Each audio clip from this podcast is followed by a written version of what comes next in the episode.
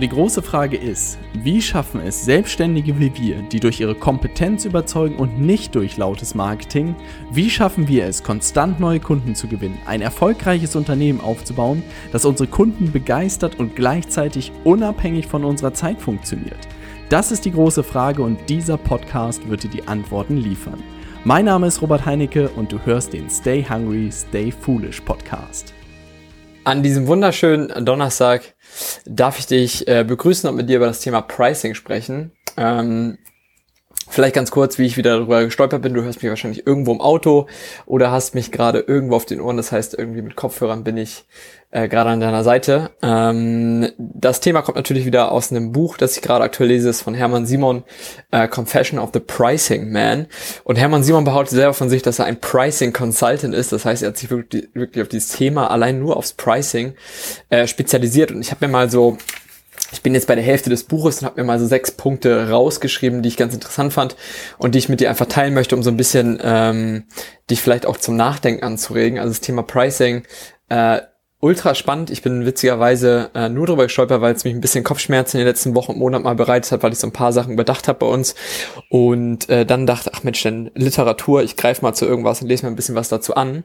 Und äh, bin mega begeistert von dem Buch. Also ich habe so viele Sachen schon wieder rausgezogen, ähm, die ich auch gerade bei uns implementiere oder sage ich mal so ein bisschen teste. Also das heißt, äh, es bewegt sich wieder eine Menge und ähm, du wirst jetzt auch in den folgenden Punkten auch merken, dass das Thema interessanter ist, als es klingt, beziehungsweise dass es nicht einfach nur ist, äh, Preis anheben oder Preis senken oder äh, whatever, sondern dass es wirklich am Ende des Tages ähm, ein bisschen breiter ist. Oder dass man da auch, sag ich mal, hinter der Facette noch ein bisschen mehr hat. Fun Fact, bevor ich anfange, äh, was in dem Buch äh, übrigens hervor, äh, hervorgeschieden ist, ist, dass äh, Porsche, also weil er viel über Luxus- und äh, Premium-Segmente gesprochen hat, dass Porsche der äh, einzige Automobilhersteller ist, dessen Fahrzeugflotte noch mit bis zu 70, äh, über 70 Prozent unterwegs ist. Was ich beeindruckend fand, also 70 Prozent dafür, dass es den Hersteller wahrscheinlich, also Porsche schon seit was weiß ich wie vielen Jahren gibt, dass noch 70 Prozent angemeldet sind und noch auf der Straße unterwegs sind, fand ich beeindruckend. Also wenn du, sag ich mal, äh, dich in diesem Segment aufhältst und es schaffst, dass dein Produkt nach so vielen Jahren immer noch so weit verbreitet ist und äh, trotzdem die Umsätze weiterhin steigen. Also das war jetzt auch die Korrelation, ich glaube, worum es im Buch ging, dass das Produkt gut ist, aber äh, trotzdem auch neue Leute dazukommen oder auch Leute einfach einen zweiten Wagen sich irgendwann neuen Porsche kaufen. Also das heißt, dass immer noch 70 Prozent der äh, überhaupt hergestellten Flotte immer noch auf den Straßen unterwegs sind. Das fand ich mega cool. So, und bevor wir starten, noch ganz kurz ein Zitat äh, aus dem Buch, bevor es auch in dem Buch losging, ähm, war, wenn du beten musst, bevor deine Preise, bevor du deine Preise erhöhst, dann hast du ein beschissenes Businessmodell oder ein beschissenes Produkt. Und von keinem geringeren als Warren Buffett stand dieses Zitat natürlich. Also es war auch wieder sehr beeindruckend, dass ausgerechnet Warren wieder das so klar ausdrückt.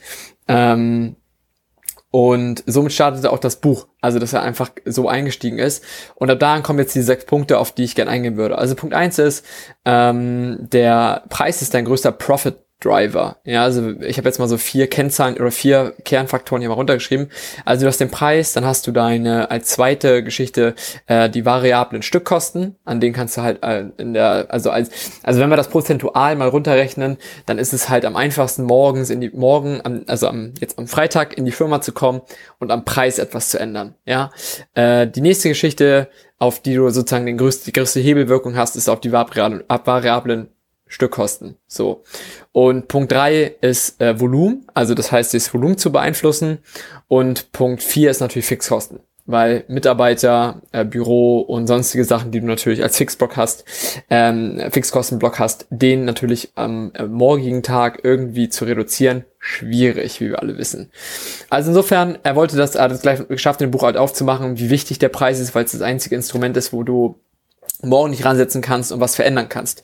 Und jetzt denken wir ja oft immer, und deshalb ist das die Überleitung zu Punkt zwei. jetzt denken wir immer, okay, ich muss mich morgen hinsetzen meine Preise erhöhen. Ich muss das Doppelte verlangen. Ich muss, keine Ahnung, von 1000 Euro Tagessatz auf 2000 Euro Tagessatz. Ja. Und er hat gesagt, mh, mm, fang erstmal mit 5% an. Also wir unterschätzen, wie viel 5% mehr Gewinn oder Umsatz, ja eigentlich Gewinn am Ende des Tages ist die wichtigere Kennzahl, aber selbst 5% Gewinn, äh, was das eigentlich für eine mächtige Funktion ist, dass wir sie haben. Also gerade im Beratungssegment ähm, nimm mal, keine Ahnung, ein Aldi, ein Walmart oder irgendwelche Supermarktketten, die, keine Ahnung, Prozente von zwei bis drei Prozent Marge haben. Äh, und ähnlichen Branchen sieht es nicht anders aus. Also wenn ich bedenke, was wir vorhin IT, mit was ich da hin und her gerechnet habe, also ganz normal waren mal 15 Prozent für irgendwelche Hardware-Geschichten. Und irgendwann sind die hart, hart in den Keller gerauscht, weil die Leute halt bei Amazon angefangen haben zu vergleichen und so weiter. Und das hat den Markt komplett kaputt gemacht, äh, damals, damals bei uns. Und deshalb immer sich bewusst zu machen, wie viel auch 5% eigentlich sind, also was für ein Hebel man da hat. Ne?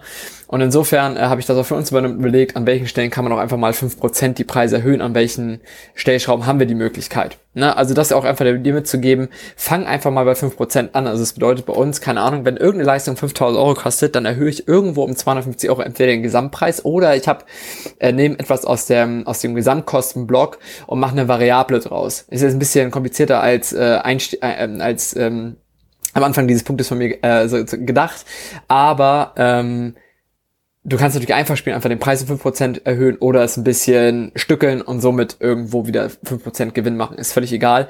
Aber trotzdem den Gedanken einfach mal zu haben, Mensch, ich mache einfach mal 5% mehr Gewinn nächsten Monat.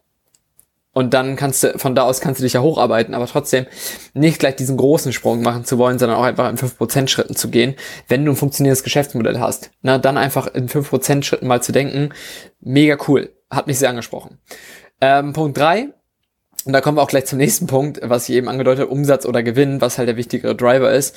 Ähm, was Hermann Simon aufgefallen ist, ist, dass viele Unternehmen und gerade viele große Unternehmen eher auf Market Share, Market Share also auf Marktanteile äh, oder äh, Wachstum gehen. Und das, sage ich mal, deren größter Driver ist, den sie, sag ich mal, am Ende des Jahres auch bei Jahreshauptversammlungen und so weiter vorstellen und sagen, hey, wir hatten ein Wachstum von so und so Prozent, neue Kunden äh, oder New Customer, keine Ahnung, was es da für Rates gibt oder auch an Anzahlen. Aber er sagt am Ende des Tages, die Unternehmen, die am längsten überleben, sind die, die auf den Gewinn achten, die darauf alles optimieren und ein gewinnoptimiertes Unternehmen aufsetzen. Und das möchte ich auch noch mitgeben. Ich habe damals auch wenn ich zurück, überdenk, äh, zurück überlege, sehr auf den Umsatz geachtet, also irgendwie immer versucht, meine Umsätze hochzukriegen. Und das ist halt der Klassiker, wenn du als Angestellter ähm, handelst, versuchst du halt irgendwelche Umsatzzahlen zu schlagen. Aber der, der, das größte Ziel muss es wirklich sein, auch als Chef äh, oder als Vertriebsleiter, whatever, mh, es hinzubekommen, dass deine Leute, die du führst, gewinnoptimiert alles aufbauen und auch nur auf diese, auf diese Schlagzahl schauen. Na, und weniger irgendwie reinkommen und sagen, ey, geil, 100.000 Euro Deal gemacht und du guckst dir die Zahlen und siehst so, ey, der hat 2% dran für die, dafür sagt, er argumentiert er halt, okay, wir haben aber diesen Kunden, über die nächsten Jahre werden wir da und das dran mit an ihm verdienen.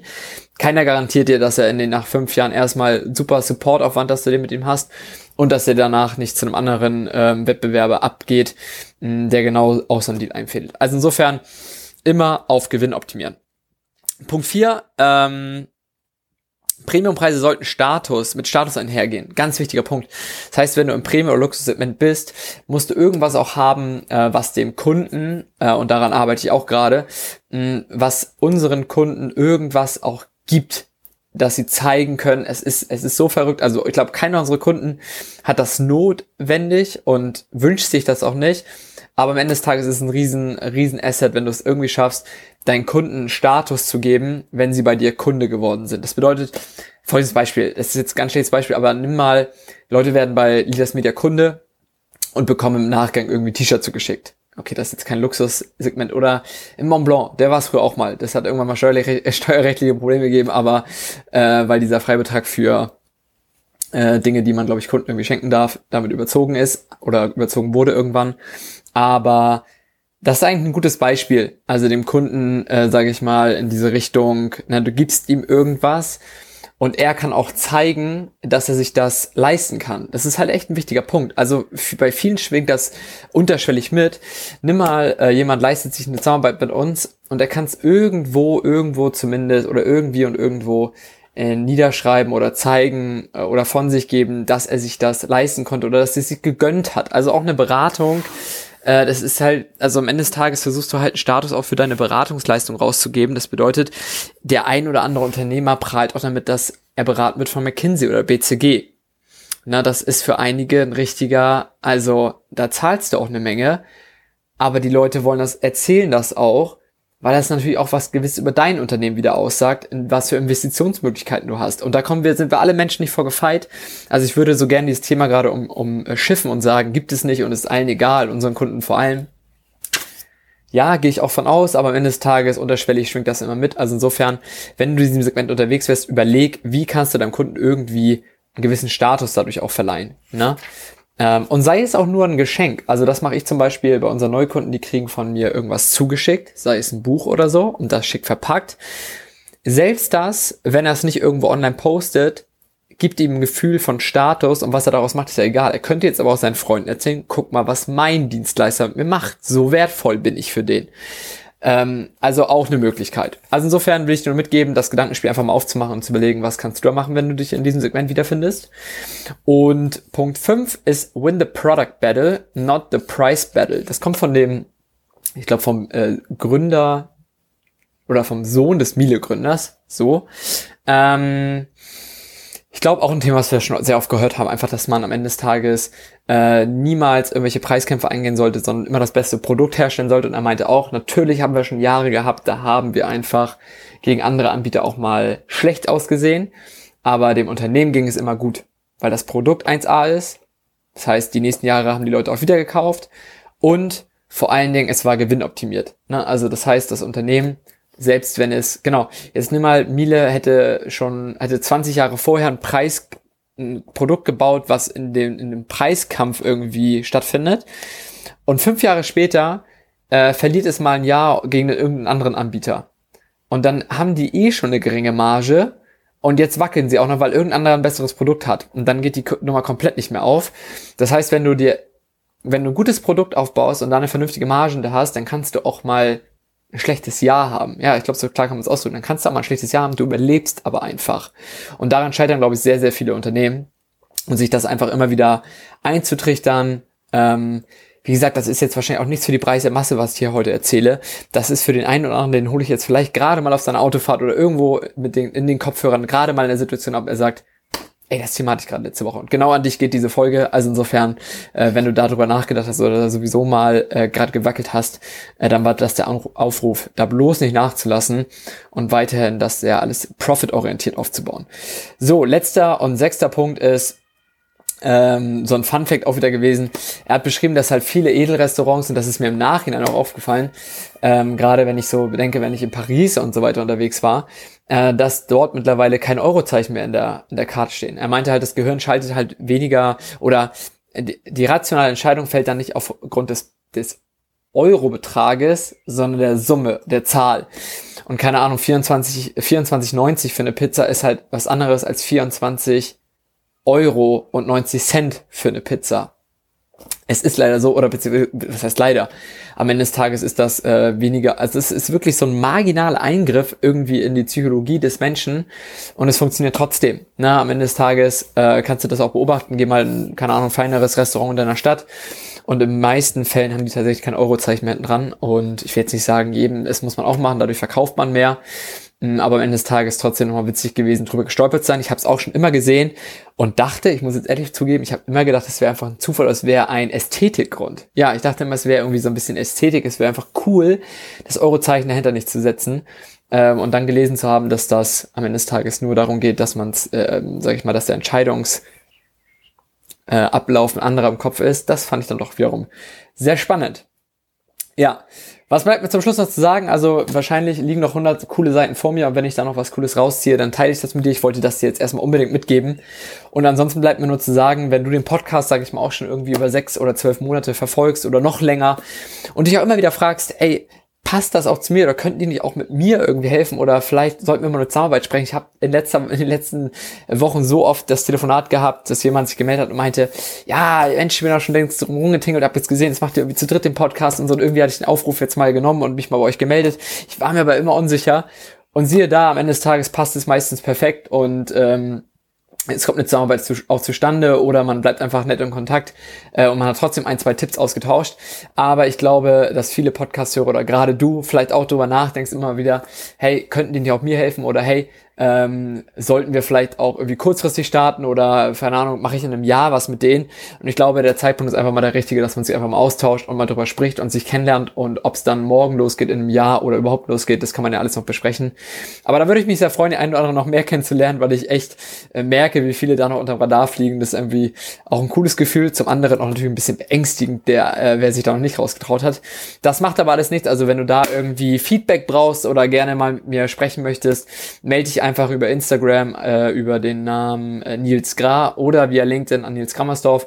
Ansonsten natürlich auch jederzeit gerne Feedback äh, zu dieser Folge. Das heißt, wenn du irgendwie sagst, ey Nils, bei dem Punkt gehe ich voll mit, weil ich habe mir das natürlich, auch wenn das von Hermann Simon ist, äh, stehe ich hinter all diesen Punkten, die ich hier genannt habe. Also wenn du irgendwelche Kritik hast, äh, lass uns darüber gerne ein bisschen austauschen und quatschen.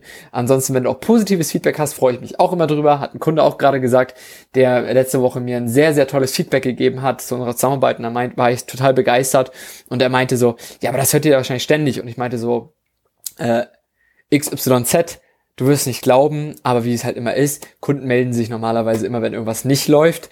Äh, wenn es gut läuft, melden sich die wenigsten. Und das ist auch überhaupt nicht schlimm, das ist halt der, der Lauf der Dinge. Aber umso mehr freue ich mich natürlich auch, wenn der ein oder andere Kunde sich zwischendurch mal meldet und sagt, ey, super geil, läuft bei mir alles aus dem und den Gründen. Seid ihr die Besten, die ich mir, oder mich, hat, sich mein Leben verändert und seid ihr die Besten, die es irgendwie da draußen gibt. Weil das muss man ja auch sehen. Auch wir äh, bekommen ab und zu mal, keine Ahnung, eine Zusammenarbeit nicht zustande. Ähm, oder gerade in diesen schwierigen Zeiten, wo jetzt auch gerade unser Markt ja wirklich auch ein bisschen überschwemmt ist und wir immer mehr versuchen, uns auch wirklich zu trennen von dieser nur Coaches, Trainer, Berater Richtung, wirklich auch digitales Beratungsunternehmen und allgemein diesen ganzheitlichen Ansatz nach vorne zu stellen und wirklich diesen seriöse Sparte zu fahren. Und wenn es da dann doch immer wieder ein paar Leute gibt, die ähm, uns auch einfach misstrauen, was natürlich auch am Ende des Tages vorkommt. Einfach weil super viele Leute da draußen gebrandmarkt sind, weil sie schon so viel Geld auch verschossen haben, gerade in diesem Markt. Was einfach nur unendlich traurig ist und deshalb tut es auch immer wieder gut von äh, auch dir, wenn du gerade Kunde bist und das hörst, auch immer wieder von dir auch Feedback zu bekommen, äh, dass wir gute Arbeit leisten. Und insofern, keep pushing, äh, stay hungry. Ich freue mich auf die nächste Folge mit dir. Euer, dein Nils. Bis dahin.